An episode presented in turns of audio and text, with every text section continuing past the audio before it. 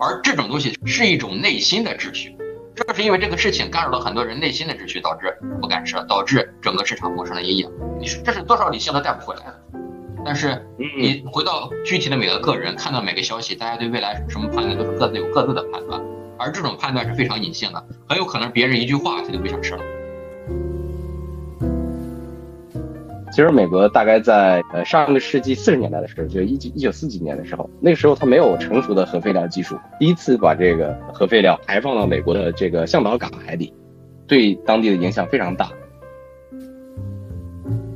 现在不是说大家遍地都是机会，而且这个海鲜这个东西，很多人就是祖祖辈辈干这个东西，然后到市区里来摆个摊儿，或者是这样卖海鲜，然后好容易靠海鲜在青岛供上个房。然后背着房贷好好卖海鲜，好好还房贷，然后你给人釜底抽薪的，让这些人怎么办？大家都期待有一个产品，有什么东西能平复大家的恐慌。你像盐，就是喜欢制造焦虑，就是让制造焦虑之后再销售产品，让我们去购买产品。做净水器的朋友，他说这两天他们的电话都接爆了。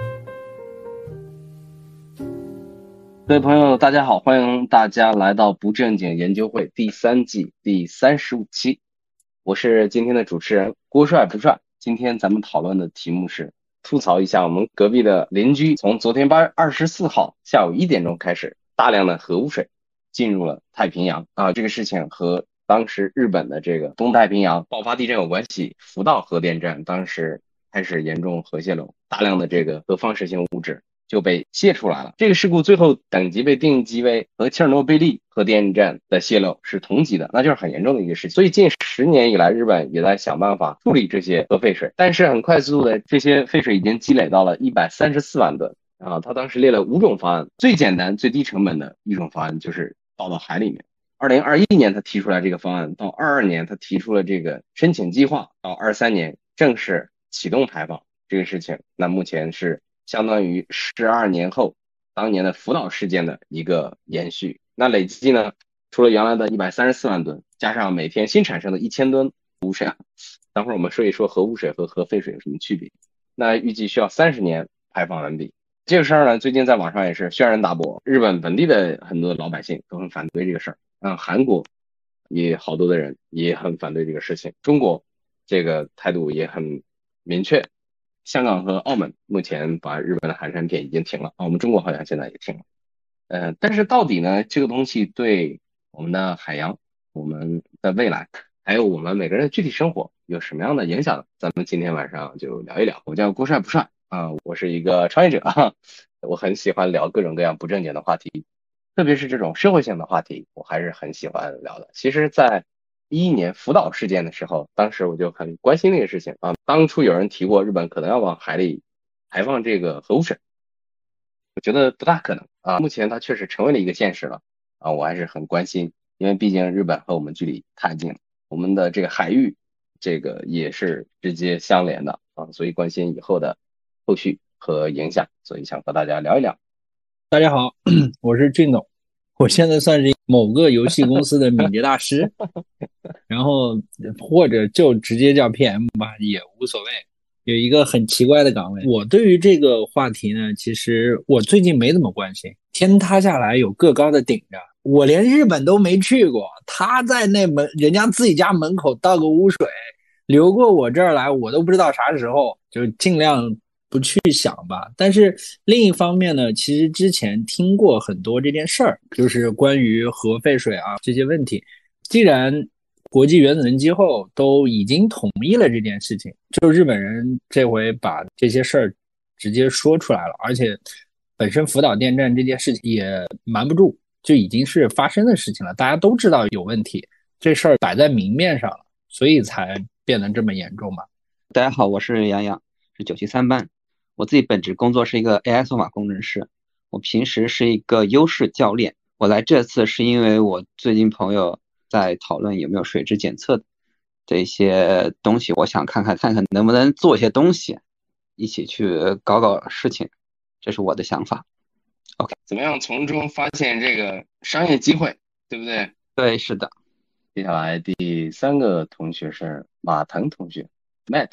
大家好，我是 Matt。然后今天呢来参加这个会议，其实就是有一个疑惑吧，就是日本排这个核污水呢，它是否对我们未来的人身健康会有影响啊？我是因为我是做那个互联网，我因为我平时对日本也挺感兴趣的，日本的文化、日本的动漫，所以呢，我其实对这件事情不太了解，我就想知道这个东西它是否呃也体现了日本作为一个岛国的一个困境，它会有被埋在地下这种，然后他但是他选择了一个最经济的一个方式。我是麦田数媒专业的学生，我就想知道这核污水是不是只有日本有，别的国家都没有吗？我想知道别的国家是怎么解决的，吃东西会不会有什么影响？核污水别的国家怎么玩？嗯，大家好啊，我是黑一平啊，我在来自美的啊，美的集团，现在人是在无锡。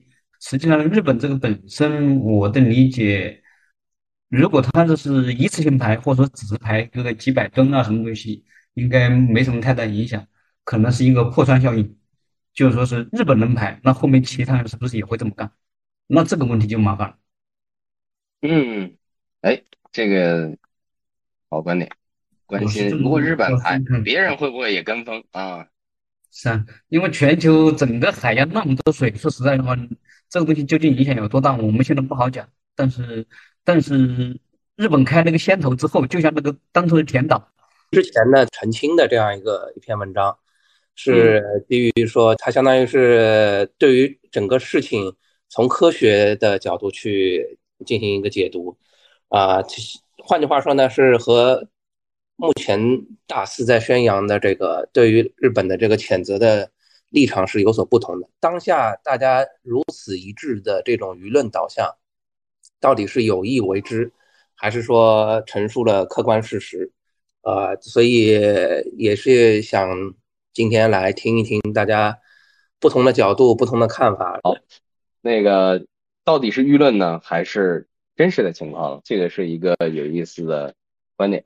好，谢谢老金。然后大壮，大家好，我是张大壮，然后我现在是一个电商美工。我很担心以后我们的海洋到底怎么办？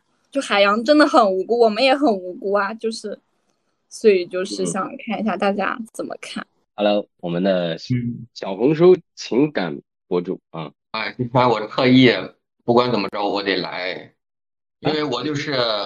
俊总口里说那个天塌下来先压到的个高的人，我住在青岛，我住在胶州湾口口上的一个三面环海的岛上。这个东西对青岛的影响，就是那种潜在，包括对渔民，包括对卖海鲜的那些几百家商户影响巨大。不，一个市场几百家，全青岛的是这些海鲜商户都会跟着倒霉，包括那些靠海吃海的这些渔几万名、几十万名渔民。他们吃海打打鱼打了几辈子了，突然间告诉他们，大家现在都害怕吃海鲜了，都不吃了，你们怎么办？他们可能靠海鲜一年有几十万的收入，但是如果说没有这个，让他们去干什么呀？他现在他们除了打鱼，除了卖鱼，他们别的什么也不会。这就是那些天塌下来先压死的个高个高的人，这些人很可怜的，未来怎么转？这些人他们不知道。那我可能就带着这个情绪，就就我就会感觉这个东西就是很很危机。它让一些人的实际利益受到了损失，而且是事关生存的，就是你动我的饭碗了。所以说，有些城市有些人民他就会特别愤怒这件事儿，不是因为别的，是因为你这件事情，我不管你多么多么科学，多么多么怎么着，你给世间消费带来了恐惧，你让我的买卖，你让我受到了伤害，而且未来我不知道怎么办，我除了打鱼，除了卖鱼，我别的什么都不会。那些养海参的怎么办？那些养殖户们，好几万吨的鱼就在海里那么养着。你还敢去吃生蚝吗？你还敢去吃蛤蜊吗？你还敢去吃海里的各种海鲜吗？海鲜这个东西是刚需吗？它不见得是刚需，因为海鲜这个东西是鲜，你不吃海鲜也不见得能饿死，顶多你不吃海鲜就不吃，有很多可替代的食品。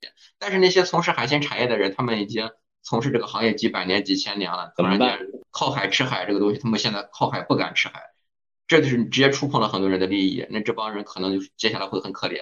所以说，天算下来是这些。底层的这些靠海吃海的渔民，这些基层可能做小买卖的商户，他们就很难受啊。我在海边就住了二二十年了。好，欢迎这个李琦同学，等会儿替直接受到负面影响的人们啊骂连声娘。嗯，也说一说青岛海鲜市场的具体的例子和情况，欢迎啊。这个因为确确实实是会涉及到具体的人的利益的，那么呃这个是一个方面。第二个方面呢，就是啊也确确实实最近的这种舆论导向应该是嗯呃一边倒的一个态势在那里边啊。有一个观点就是这些放射性的元素啊，我们在说里面的有个碳十四啊，可能要几千年、五千多年，对吧？还有一个要上万年啊的，就更更恐怖啊！但是我我在想，这些元素是不是来源于蓝色星球的啊？因为某一些人为的原因被提纯了，集中到一起了。作为这一些已经存在的物质来说，它其实是不生不灭的，就是只是它在哪里面而已。所以从从这个角度上面来看，可能就是呃。会不会有一些不一样的看法？我们今天的关注点还挺多的，有囤盐，有说有什么商业机会，对我们的健康到底有什么影响？哎，这个污水这个事情是不是因为有影响舆论的力量啊？还有是不是日本的排放会不会带来别人的跟风排放？我们的海洋到底会受什么样的影响和伤害？还有我们这些海鲜市场的海鲜的从业者。该怎么办？国内的这些问题好多，这是这是典型的不正经的今天晚上的一个呃很标准的一一个讨论，就是我们极其多元的观点和想法。那我们就正好把这个呃事儿，我们每个人从不同的角度来说说自己的想法，whatever 都可以讲啊。我们言归正传，就是这个事儿呢，从什么时候开始呢？其实东京电力公司他们原来想六月十二号的时候就要排放这个运行核废水，当时还想两周。就开始啊，但实际上有人就说，为什么一定要排放到海里呢？其实呢，日本当时呢搞过一个方案，就是不管是科学界还是民间团体，当时提了五种核污水的处理方法。核污水啊，大家记得是核污水，核废水是符合这个国际的排放标准的啊。核污水呢提了五种方案，第一种是沿着水蒸气排入大气里面啊，变成水蒸气排入大气。呃，第二种呢是沿着地下管道。埋到地底的深处，就是打个洞的方案。第三个呢，就是把所有的这些水电解，大家知道电解呢就生成氢和氧。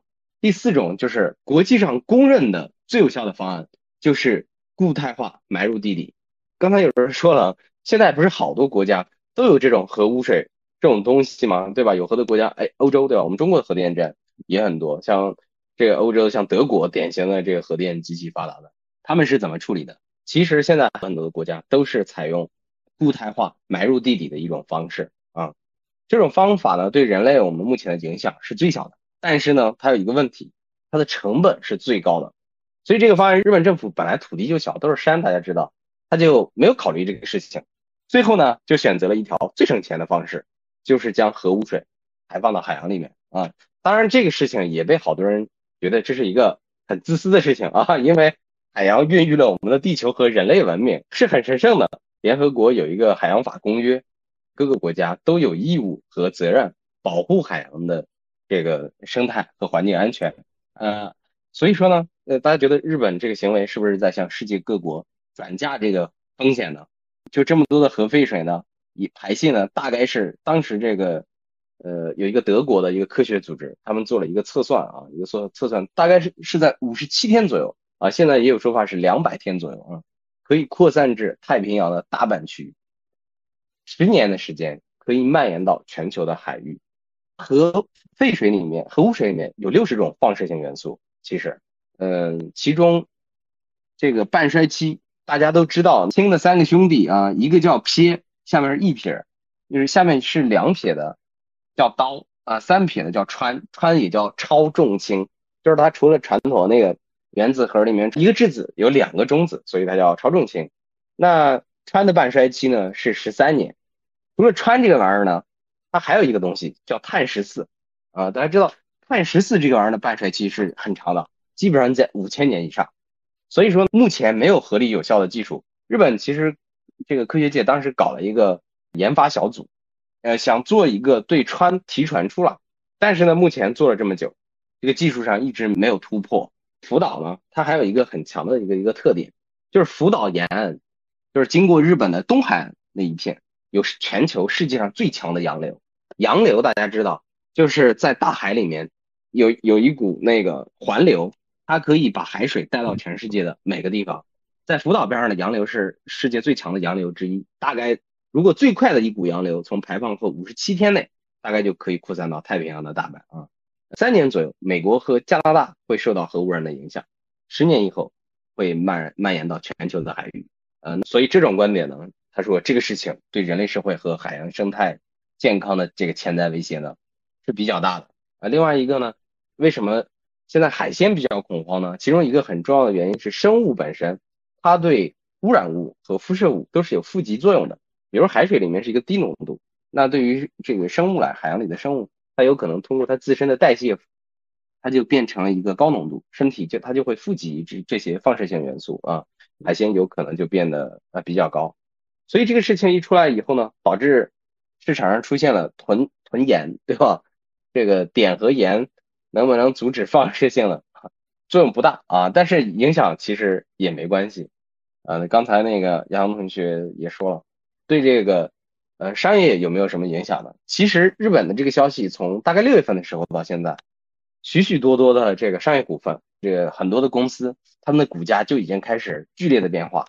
比如是搞水产养殖的，比如搞盐业的、净水设备的公司，他们的股票都在剧烈的暴涨。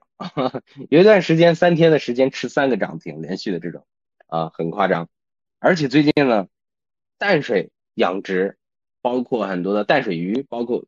也在快速的涨价，嗯，包括像我们有一个就是很典型的叫太湖股份，啊，当时我看了一个逻辑，就是说日本的核废水入海啊，海鲜不好不好弄了，那怎么办啊？淡水河鲜来解馋啊，可能这种淡水养殖业他们也是一个受益的一个平台。李琦刚才说了，如果这些人们不吃海鲜，那他吃什么替代？有可能是猪肉，呃，本身猪肉现在在低价，啊，现在有股市上出现了很多的人，他们在抄底。快速的大量的钱啊，今天就很明显进入了养殖猪肉的公司啊，A 股很多的猪肉公司现在都都在这个进入了很多的资金嗯，所以这个事情到底影响有多大呢？呃，咱们这个也有同学提到了今天的这个 到底这个是一个科学事件，还是大家对这个事情的这个一厢情愿的恐慌啊？我们到底是谈科学还是谈立场啊？也有一种观点认为呢，如果这么多的川。到了大海里面，一百三十四万吨加上每天一百吨的这个呃核污水生产量来到大海里以后，它对整个海洋的放射性的增量有多大呢？啊，有人算了一个值，大概百万分之一啊，一点点。呃，从这个角度呢，他觉得影响不是太大啊，这可能是长远的角度啊，可能是十年、二十年以后，它的这个总会被这个我们的大海来稀释掉，就像一滴墨水滴到这个一湖池塘里面去，所以。大家如果想要发表观点啊，随时可以发表自己的想法。那到底有什么样的影响呢？咱们今天就正式的聊一聊。我也提供了一些信息。那首先想那个 问一下李琦同学，现在的这个青岛的海鲜市场大概是一个什么样子呢？今天抓紧吃啊！朋友圈还都在晒呢，趁着刚放，今天正在做最后的释放呢。朋友圈有好几个发大螃蟹，然后什么的，因为今天第一天排。还没影响到这儿，所以说有些人去抓紧过嘴瘾呢，估计很快就不敢买了。啊，现在在抓紧吃海鲜，其实影响怎么说呢？就是今天有人在吃，有人在吃，赶紧去吃，是吧？赶紧去吃，趁着现在能吃，赶紧去吃，往后可能就是个回忆了。就是有人会带这种心理啊，再过一段时间就不敢吃了。但是海鲜市场的商户他们是什么情什么想法？现在不是说大家遍地都是机会。而且这个海鲜这个东西，很多人就是祖祖辈辈干这个东西，然后到市区里来摆个摊儿，或者是这样卖海鲜，然后好容易靠海鲜在青岛供上个房，然后背着房贷好好卖海鲜，好好还房贷，然后你给人釜底抽薪的，让这些人怎么办？你如果这样的话，是不是像类似于像青岛这样的这个海鲜养殖，嗯，这个长三角有像类似于舟山这样的这个海鲜大型的海鲜市场，在这个南方。还有这个海南也有大型的海鲜市场，是不是都会有可能受到类似的影响？这是一个消费，就是对消费的一个期望的降低。因为现在这个东西一旦有了危险或者是有了隐患以后，消费者会不愿意或者是不太想去吃海鲜的，因为以以前提到吃海鲜是个很美好的事情。现在吃海鲜，大家顾顾虑会很多，那这样要让商家的话，也会在未来的市场上蒙上一层很大的阴影。就是大家现在不看好这个市场，那怎么办？而如果说现在，如果按现在的这个计算数据的话，它要大概十个月左右才会到达中国的沿海的海域。第二个就是刚才说的那个，它的实际的浓度上升是比较低的，还是可能呃，对于这一片可能也就万分之一啊，原来的。这个基底不是理性的，说白了，媒体是干什么呢？媒体是在消化这些消息，然后什么样的消息传播的最快？就是那些感性的、吓人的、引发恐惧的这种消息散布的最最快。而人们最害怕这种消息，一旦有这种隐患，谁敢去？没有人会在这种消息面前保持理性的，没有人拿自己的身体去做这些实验啊！你科学家说的再有道理，你说再怎么着，那是你的事儿，那你怎么不去吃啊？但是你回到具体的每个个人，看到每个消息，大家对未来什么判断都是各自有各自的判断，而这种判断是非常隐性的，很有可能别人一句话他就不想吃了。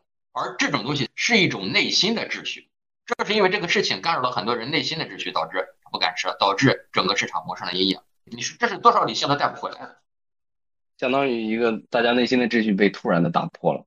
对，是因为这些消息，我对这个东西的预期变了，到底是？它的污染有多重？可能影响不是那么重要。这个东西一旦影响开来，就一旦在市场上这种消息传播开来，想要弥合这种观念，那绝对不是短时期的事儿。而短时期这些人可能就会在经济上产生重大的损失，甚至是一代人几代人的损失。有的人可能已经永久性的破产。看来情绪的这种影响还是挺大的。市场最怕负面消息。对，最怕负面消息。其实，其实我。我觉得这件事情，我要重申一下刚开始说的那句话，就是，并不是说这件事情关心不关心，我只是觉得没必要这么，嗯，就是恐慌。就像你发的那个文章一样，其实这件事情你已经发生了，然后你现在去做一些事情，去说日本怎么怎么样，其实这件事情咱得放到一个人类的角度。大家用核电站，大家在享受你很多的电力是核电贡献的时候，哪家发生事不是发生事？就是这种事儿，其实不是哪个国家想要他就想这个样子，也不是说日本他就想这个样子。那那你说有啥办法？我把我当时这件事情发生了，然后福岛核电站都爆了，后来啊，现在处理了这么长时间，总得想个办法解决吧。所以这个其实是一个全人类的问题。你今天报的是日本，我说句不好听的，那改天假设报的是哪个国家呢？你其实里面是有一些情绪因素在的。然后咱回去说说这个福岛核电站这件事儿。其实呃有本书叫做《堆芯熔毁：福岛第一核电站事故实录》，它就是讲日本这个福岛核电事故的。就是他当时是怎么发生，然后中间出现了什么乱七八糟的事情，最后导致了不可挽回的结果吧？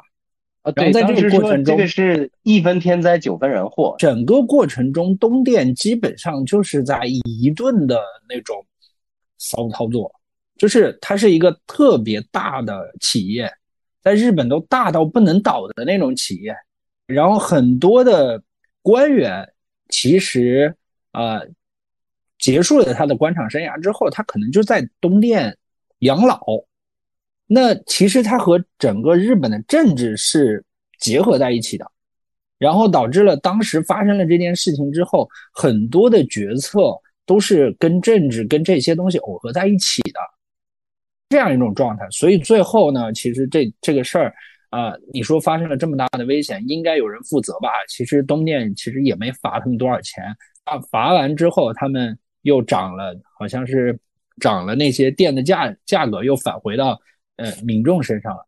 就是这件事情里面太多的，确确实实有太多的人祸的成分。但是这个事情也是一种集体决策所带来的负面的原因。呃，我觉得只是这个样子。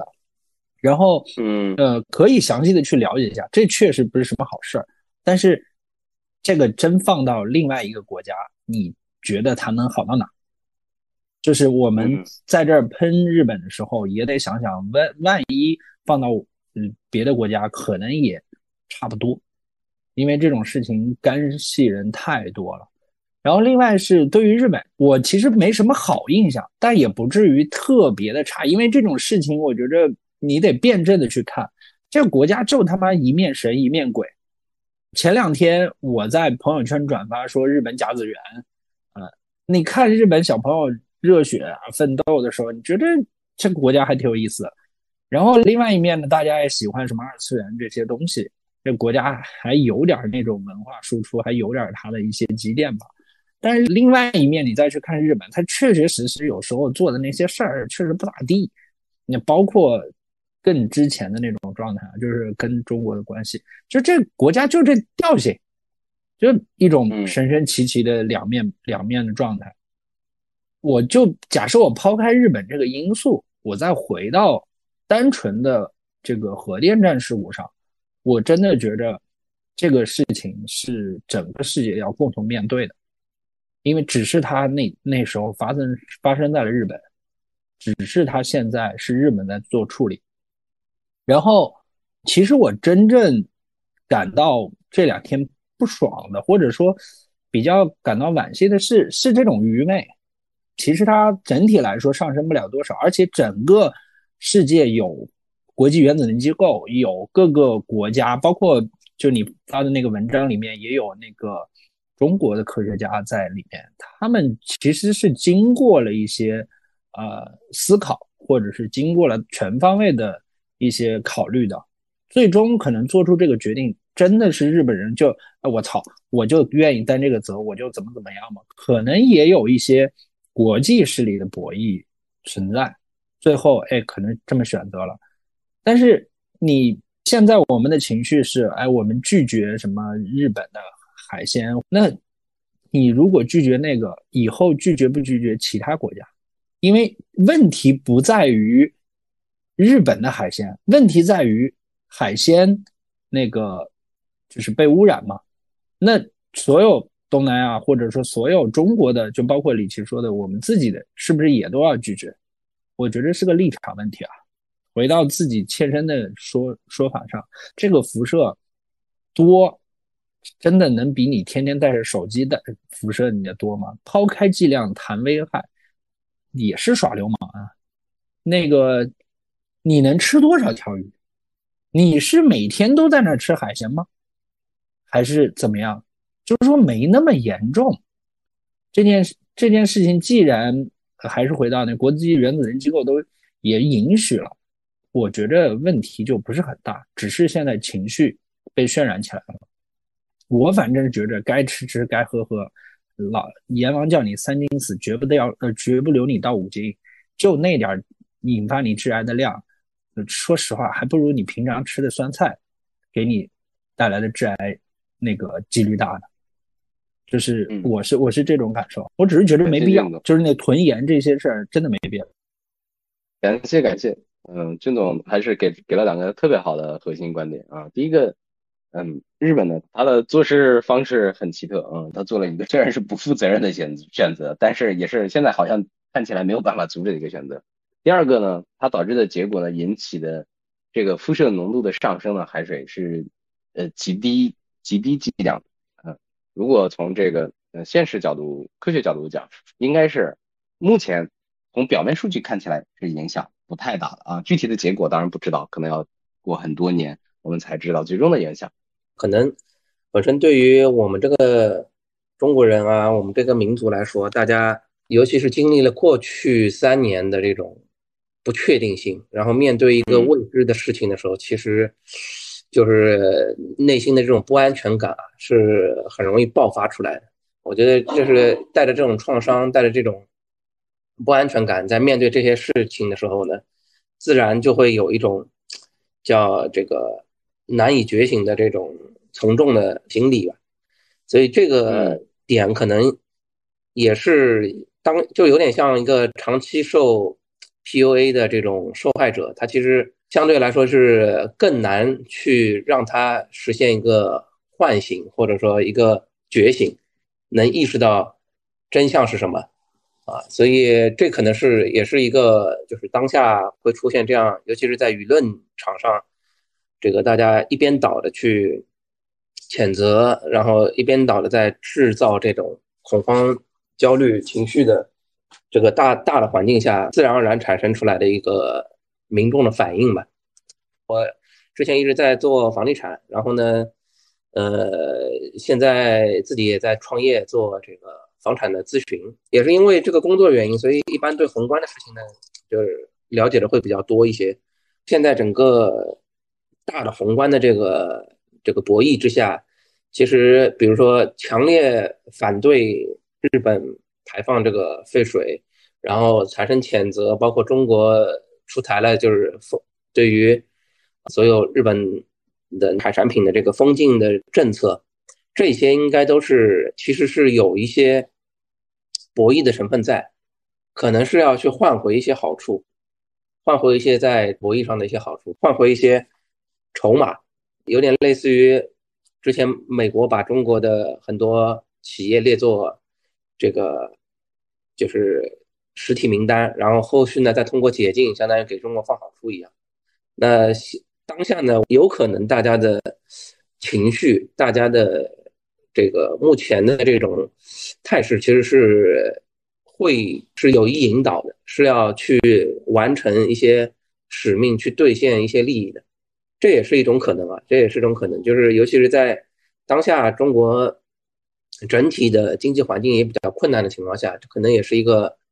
博弈当中的一个环节吧，我觉得对于民众而言，要从这个之前的这种不安全感当中解脱出来，这其实是本身对大家来说是一个就是一个比较难的一个状态。还有一个呢是可能他也在大国博弈当中是要发挥一些作用吧。这一点我我认同，但是也不完全认同啊，因为这里头我不知道你们有没有注意一个消息，说是美国。从日本进口的那个海产品啊，什么东西几乎已经是全部停了，也就意味着这个事情虽然说可能有政治博弈成分，但是所有人都不愿意做第一个盘线。再怎么着，我也不愿意自己先先尝试这个事情。所以，不管说你说是中国也好，说其实美国人其实早就已经早就已经在这么干了，只是没人去宣传而已。另外一个呢，就说是从纯粹从那个角度来说，我我发表一下我的个人观点，因为刚才。其实，帅哥其实已经讲了好多了，啊，就说是这个本身它的放射性究竟有多大，其实其实是一个问号。因为如果你说只是排个你几百吨啊，或者说上万吨啊，什么东西，可能问题确实其实应该到了海里头，其实应该没那么大。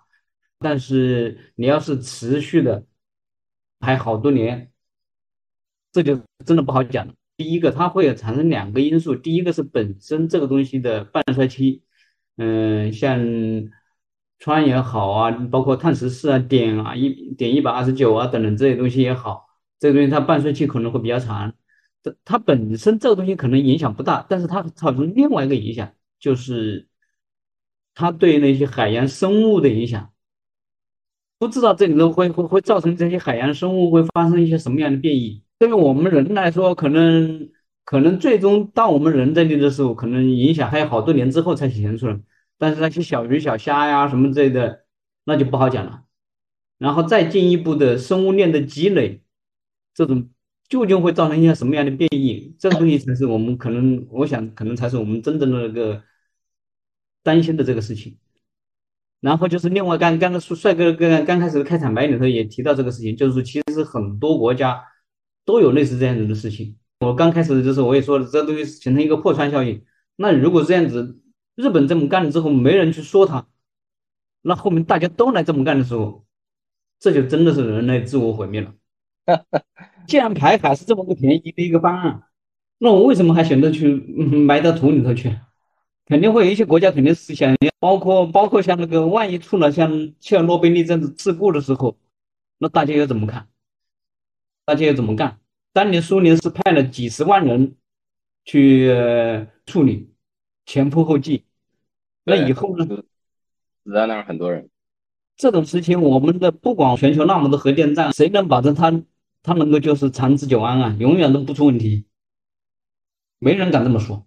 这一点可能才是真正的问题，就是说是你不管你是讲大国博弈也好，讲什么东西也好，没一个敬畏心，然后没有那个那个，可能才是问题。就像刚刚齐哥讲的，以后是不是大家都不吃海鲜了？不可能，肯定做不到的。海洋这块里头的那个鱼类也好，植物也好，对整个人类的粮食，在这人类粮食来源里头占多大的比重？我估计就算不占一半。也占了百分之三十了嘛，至少那点上肯定是不现实的。所以整个这一块什么来说，无非就是通过这种手段来逼人类变异。但是这种变异变异到啥时候，什么时候是个尽头，这个大家心里都没底。我想这个可能才是恐惧的根源。但是这个东西又是需要好多年之后才能体现出来。只不过呢，就另外一个呢，就是大家都不愿意做第一个小白鼠。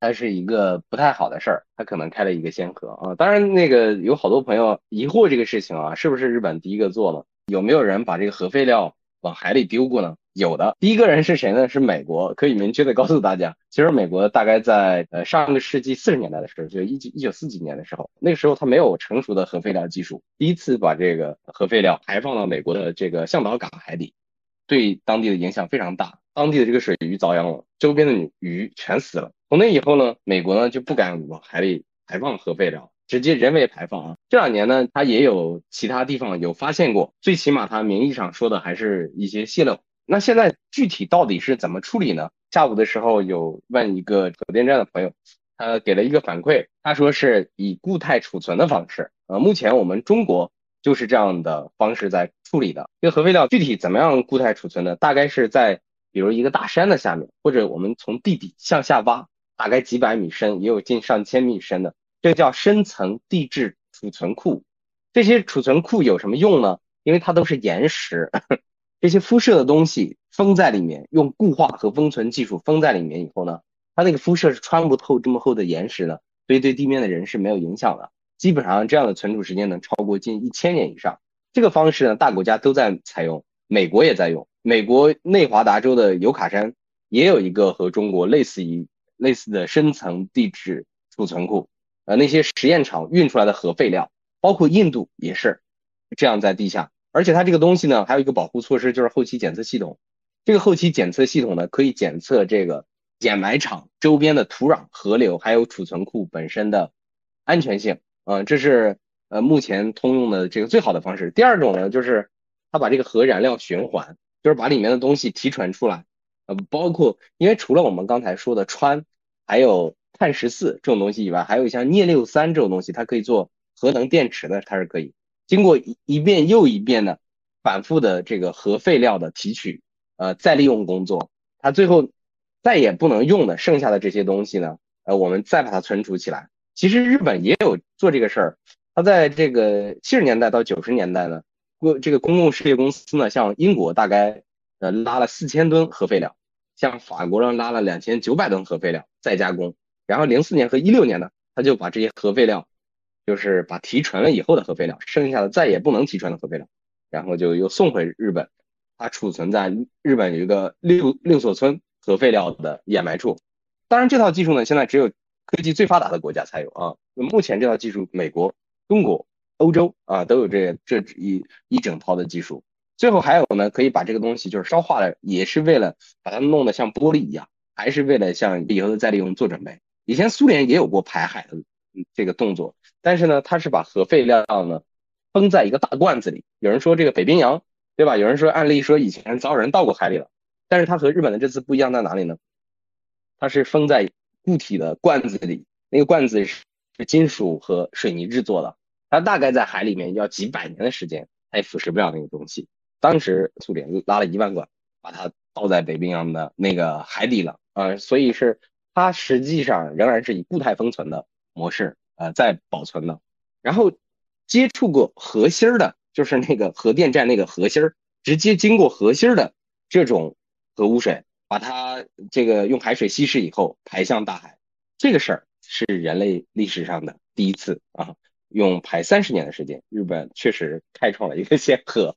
啊我觉得每个国家的这个科学家，他对于这个结果的判断应该不会有太大的差异啊，因为这些它的一个啊排污的这这个未来啊这一些变量啊啊这些应该是呃大家的科学水平应该都能计算差不多，尤其是像日本呐、美国、中国这种比较啊科学比较发达的这些地方。对就就是大亚湾和深圳交界的这个地方嘛，它其实那个大亚湾核电站属于深圳的大鹏那个地方，因为这边这个区域它叫大亚湾。我刚来时候就觉得，为什么一个核电站要拿一个地名来取名啊？就搞得这边 就是会有很多人就有点恐惧啊，大家都很怕是吧？对对对，我说以后要是有什么机缘的话，是吧？不要拿地名来来取这个，是一个核电站的名字。卓克他那个主要的意思还是说这个东西，嗯，并没有那么的危害，但是就比较恶心。有人在那个游泳池里面撒了一泡尿，然后所有游泳池里头所有的人都是要骂那个撒在这里撒尿的人，然后这游泳池的管理员美国又不管，是吧？就看着他在那儿撒尿，而且要撒三十年的尿，是吧？在这里边，日本排这个污水，它有可能不是福岛这一个地方排，就是他们自己也不想做小白鼠。啊，他们的其中一个方案就是说要把这个水要拉到那个北纬多少度，四十五度那个地方去排，因为排往那个地方去排的话，首先第一个影响的还不是日本啊，呃，第二个影响的也不是美国，就是有可能就是它那个洋流会先影响韩国和中国啊，就那个话是最符合日本的利益的啊，就如果说把水拉到那边去排的话，也不会影响北海道的那个渔场，他们日本最大那个。海产品的那个渔场，就是就是水面下的水面下的事情还是比较多，我们看见的是新闻上那些事情，啊，就是中中间就是被被日本盖住的事情还是比较多的，因为要排三十年，很难说这三十年累积下来，嗯，不会有什么危害啊。我妈今天早上还说要去买盐，我说别买了，对吧？别买了，对吧？咱们大西北的人在这青青海那边那个盐多的像啥一样，你知道我们现在国内的这个在内陆。呃，智研的这些公司股价已经上升的非常恐怖了啊！这两天大大盘在跌，他们在涨，就是这个情绪还是挺挺影响这个经济的啊。对，这恐慌情绪，这个日本的这个福岛这些年的辐射，从二零一一年到现在，它对当地有什么影响吗？就是日本有一个冈山大学，它有个教授叫金田敏秀，他在二零一五年在国际医学杂志《流行病学》上发了一个论文，他研究了一下福岛核事故泄漏周边放射性物质。对周边环境的影响，就福岛县，福岛县内儿童的甲状腺癌，它的患病率是日本全国平均水平的二十倍到五十倍。这说明一个什么问题呢？也就是说，福岛本身它受到的这个呃污染和核辐射是比较强的，因为那个熔芯儿，那个核堆芯儿被烧穿了，所以说，嗯，它导致福岛当地的这个辐射量大幅的提高。然后，美国科学杂志呢？他曾经发表过一篇文章，就是在福岛的核废水中，虽然氚的含量是最高水平，但是呢，这个氚本身是不容易被海洋动物和海底沉积物吸收的。大家知道那个氚、刀、钎，它都是它都是氢的，呃，这个兄弟姐妹，对吧？氢就是它们构成的，这个就是氢元素。呃，一个是，嗯，我们惯常说的氢其实就是钽啊，这个重氢就是氘啊，放射性。然后氚呢，就是叫超重氢，强放射性，含量虽然高，但是呢，它们不容易被动物吸收，就喝到就是氚构成的水，喝到我们肚子里，我们会把它代谢掉了。但是哪些东西呢，它很难降解呢？是碳十四、钴六十、硒九十这三种放射性同位素，需要很长很长的时间，嗯，而且容易进行进入海洋的食物链，进入食物链以后呢，可以快速堆积。它的浓度堆积到什么程度呢？比如举个例子，碳十四啊，碳十四在鱼内的生理的浓度，在鱼的海洋的鱼的浓度，它是海洋里面水的浓度的，嗯，大概五万倍左右。就碳十四，它的浓度大概是在海洋里水的浓度的五万倍左右。钴六十在海底沉积物中的浓度负极大概是三十万倍左右。啊，大家就知道这个。呃，海洋的动物，它的辐射，它的这个对于放射性物质，它的富集能力是极强的。因为这些这个小虾米，嗯，这个浮游生物会受影响啊，小虾米会把浮游生物吃掉，小虾米体内的这个放射性物质浓度就很高啊。鱼会把小虾米吃掉啊，它的浓度也会很高。所以说，从整个海洋的角度来说，海洋的水的浓度放射性的影响提升应该是极小极小的。嗯，那但是很多的一些动物，它有可能它的浓度呢，嗯，在体内的富集的程度会比我们目前认为的啊要高一些啊。当然，可能长期对我们的这个身体的影响，嗯，不是那么的直接和明显。但是这个掌柜刚才也说了，它的这个水的排放位置呢，呃，往南四十五度以左右，对吧？四十五度左右呢，它就可以比较容易的流到一个是韩国，一个是比较中国啊。原来说是两百四十天的时间可以流到中国沿海、东南沿海啊，所以八个月内我们吃到的沿海的这些海鲜，基本上呃仍然是。安全和健康的啊，这个八个月以后是不是不健康也不一定啊，它的浓度可是可能提升也没有那么高，到时候进一步，我相信相关的部门和机构会有检测报告出来的。很多商人在六月份你知道这消息就已经在搞一些事情了。啊，因为朋友昨天找我的嘛，问问有水质检测仪器，实际上我觉得。呃，任何大消息都会这种负面的都会引起大家的恐慌，大家都期待有一个产品有什么东西能平复大家的恐慌。像盐就是喜欢制造焦虑，就是让制造焦虑之后再销售产品，让我们去购买产品，这就是商业。罗胖不就经常干这事的吗？这和谐的我们普通人也做不了什么，我们只能做我们可做的，要么就是违背点良心。都是追随点热潮，搞点钱，其他我们真的做不了什么东西。如果做不了什么的话，就干脆去想想去搞点钱吧。空谈误国 啊，空谈误国啊！好，我们就是行那个行动救命，对吧？你们给我科普了还蛮多知识的，但是这个事情我还是还想问一下，就是说。我们是中国人，为什么不能有情绪？这个事情确实消化不了，我只能坦白，真的消化不了，因为我有一个不支持和一个支持，我就说这两点。第一个，我不支持任何伤害我个人健康、我的国人健康，还有我们国家的人的健康的场景。我觉得他做这个事情就是在伤害我们。而且伤害的那个那个未来的这个辐射程度太高了，这个我确实不能支持，也不能接受。我就是有情绪的，我没有办法消化。然后我的另外一个支持的就是，呃，我会觉得应该支持国内对这个问题的研究的机构。因为我们自己要特别重视我们自己的健康，所以我们自己一定要有专门的研究机构。因为刚才你说日本研究啊什么什么，我觉得他们肯定是保护自己比较多，我们要靠自己。而且我觉得也要关注国际的研究结果，所以这一点我是特别支持的。所以我就就就只有这两个想法。我的一个概念是，啊，既然已经有这么多信息，那么我在工作当中或者生活当中。海鲜我肯定会就是少吃啊，也不会的恐惧到那个程度，但是也不会的故意去吃啊。即使是一个政治博弈，其实我心里面当行动是另一码事，对吧？但是在情绪上面还是站在自己人这一边啊。人有人格，国有国格啊。嗯，因为从这个角度上去理解，就是如果有人在你家门口撒了泡尿、拉泡屎，你也不可能帮他去洗地吧？对吧？然后其实我我从北方搬到南方之后，我也有个感受，就是以前还是觉得咱们国家的声音挺统一，但搬到南方之后，好像声音还都各有各的声音了啊。如果说按国有国格的这个角度去理解的话，就如果是有人在你的门口就搞污染了，还要帮人去洗地啊。有人如果在我们家门口撒泡尿啊，要让这个撒尿的人付出代价。我我觉得嗯，今天收获很大，大家就是。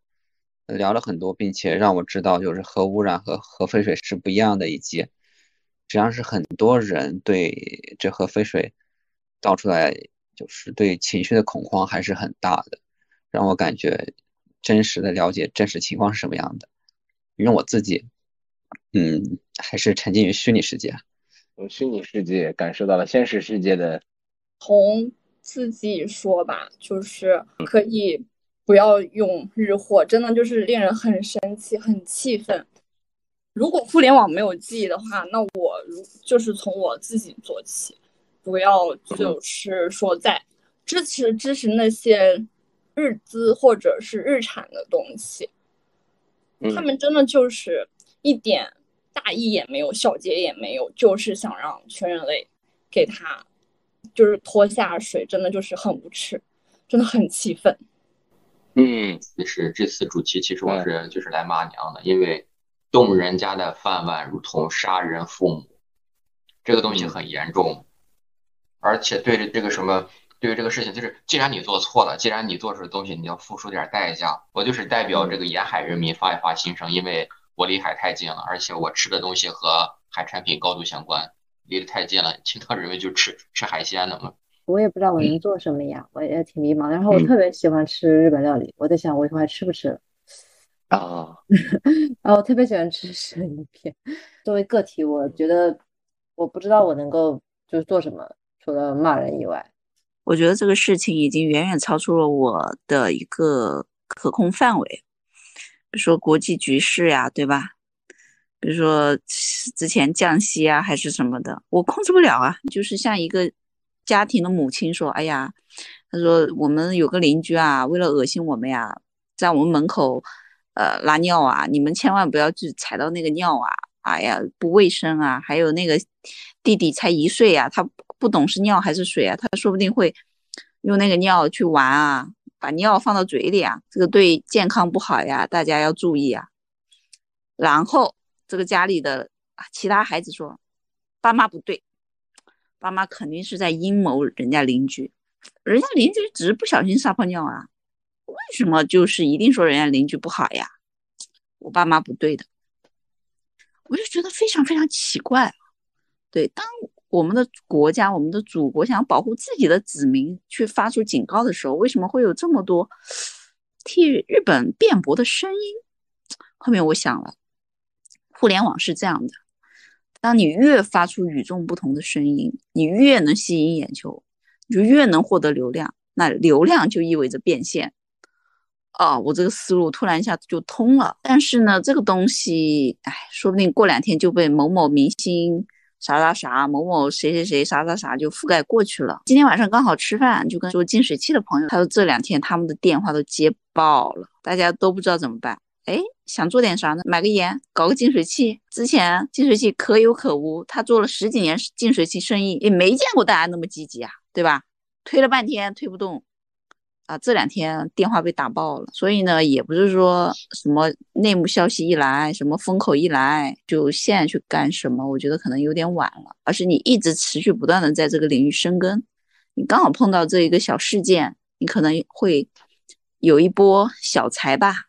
所以每个人都有每个人的这个运道，你就踏踏实实做好自己手上的事儿，自己眼前的事儿，说不定哪一天就有一个小的运道。反正我都很淡定，但我觉得我我更好奇的就是前面那个事情，就国家肯定是在乎自己的子民的，就整体的一个一个身体状况更差，这个国民的这个医疗成本上升，这个国家的医保的压力是非常大的。所以，我觉得大家还是要稍微注意一点点。那最后我们交给俊总，俊总帮我们这个也说说自己的感受。我我真的还是那句话，这件事情是全人类的问题。就也，你既然把这个核能这个恶魔放出来了，你也在用，你在享受它的利益，那迟早不是日本，也是另外一个国家碰上。反正李琦同学那边说。青岛那边还有渔民想要生活呢，那你多吃一点儿，可能他们的生活也好点儿。我是这种感觉啊，就是过好自己的生活吧，该有情绪想骂就骂，但是呢，囤盐这种不理智的事情，说实话，能别干就别干。就以上，这是我的想法。谢谢俊总啊，可以表达情绪，但是不用去囤盐啊，特别感谢。咱们这个不正经研究会呢，也特别。嗯，欢迎每一个人，咱们在咱们的这个讨论的空间里面表表达自己的情绪，也乐见每个人思考自己立场。今天晚上这个事情还挺有意思的，因为它是只是刚开始而已，未来还有三十年的时间，我相信到了一定的程度，我们会讨论这个呃，今天我们开了一个头，呃，希望未来我们持续的关注它。相信随着时间的推移，嗯、整个社会，呃，不管是国内社会还是国际社会，还有很多的科研机构会把它的影响也一一的呈现出来。咱们今天第三季第三十五期不正经研究会就到这里，看世界不同，聊聊不正经，咱们下周见，谢谢大家。